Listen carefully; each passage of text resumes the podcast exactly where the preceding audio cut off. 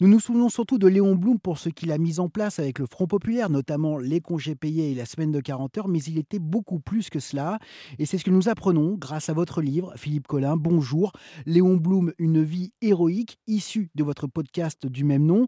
Vous remettez les points sur les i, sur le parcours incroyable de cet homme. Vous éclairez son rôle, notamment dans la résistance. Est-ce qu'on peut d'ailleurs le, placer au, même niveau sur ce point que le général de Gaulle? Alors, je ne pense pas qu'on puisse les mettre sur le même plan parce que le général de Gaulle est le général de Gaulle, mais votre question est très pertinente. Parce qu'on sous-estime, on mésestime, on méconnaît le rôle de Léon Blum euh, durant l'occupation et il est extrêmement important, y compris pour le général de Gaulle. Je vais faire rapidement en deux, points. Le premier point, c'est que Léon Blum a voté non euh, au vote des pleins pouvoirs à Philippe Pétain le 10 juillet 1940.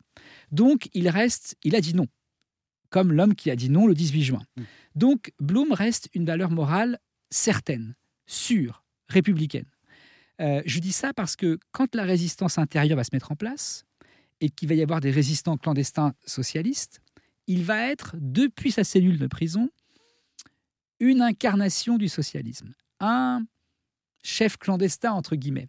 Et son relais, Daniel Mayer, qui est un des jeunes militants socialistes, va en effet, depuis la cellule, euh, irriguer les réseaux socialistes en France, euh, les mouvements et les réseaux, je veux dire, euh, socialistes, grâce à, comment dire, grâce à la vista, grâce à la moralité qu'incarne Léon Blum. Donc en effet, c'est un poste de commandement. C'est-à-dire que depuis sa cellule, il donne des instructions. Il dit peut-être ce qu'il faut penser, pas au sens d'un mage, mais il alimente euh, ce socialisme de résistance. Donc il est extrêmement important euh, et il, est un architecte en fait de cette résistance intérieure. Et puis, second point très important, mais vraiment très important, qui est très sous-estimé. En 1942, Léon Blum va écrire une lettre au président américain Roosevelt. Et c'est fondamental parce que à ce moment-là, les Américains hésitent. Ils ne savent pas vraiment qui choisir pour euh, incarner la France. Est-ce qu'on s'appuie sur Philippe Pétain? Après tout, le régime est légal, soi-disant.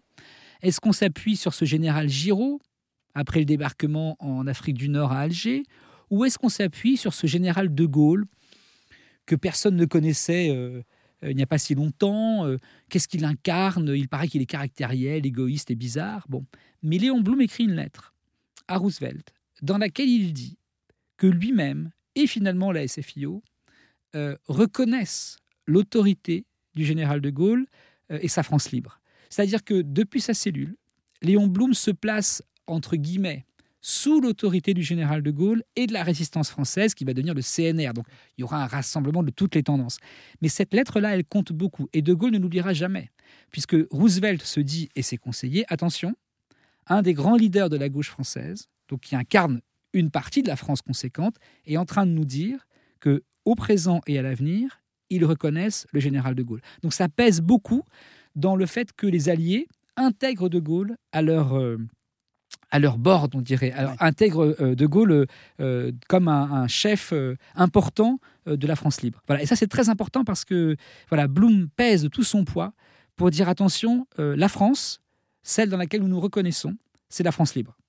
Et c'est celle qui est incarnée par le général de Gaulle. Exactement. Et puis par le CNR, donc par Jean Moulin, qui était le directeur de cabinet de Pierre Cotte, qui était ministre du Fonds populaire. Voilà, vous voyez, c'est, on va vers de Gaulle, mais parce que de Gaulle est entouré de beaucoup de sensibilités politiques. Philippe Collin, merci beaucoup d'être venu dans les studios d'Airzen Radio. Nous vous retrouvons toute cette semaine euh, sur euh, notre antenne pour parler donc de votre livre Léon Blum, une vie héroïque, et quand vous le voulez également sur airzen.fr.